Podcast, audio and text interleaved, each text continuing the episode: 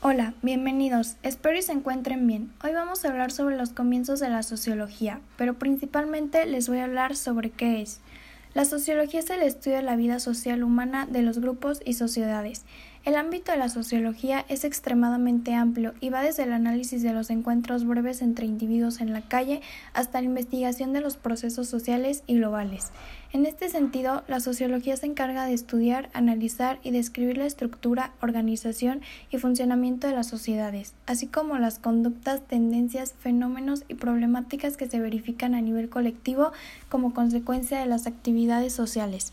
Para ello, la sociología se vale de distintos métodos de investigación. Por un lado, el método cualitativo enfocado en la descripción e interpretación de los fenómenos y por otro, el método cuantitativo, más volcado en la representación estadística de los fenómenos sociales estudiados. Sus orígenes. El estudio del comportamiento humano comienza a principios del siglo XIX. El antecedente de la primera sociología fueron los cambios que produjo la Revolución Francesa e Industrial en Europa, la forma en que cambió la manera de entender el mundo social.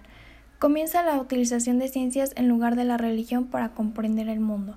Sus padres fundadores fueron Auguste Comte, creador de la ley de los tres estadios del pensamiento, mítico, religioso, racional, abstracto y científico. Emily Durkheim, define que para que la sociología pudiera llegar a ser científica tendría que estudiar los hechos sociales que configuran nuestras acciones individuales. Karl Marx. La perspectiva teórica de Marx se basa en lo que él denominó la concepción materialista de la historia.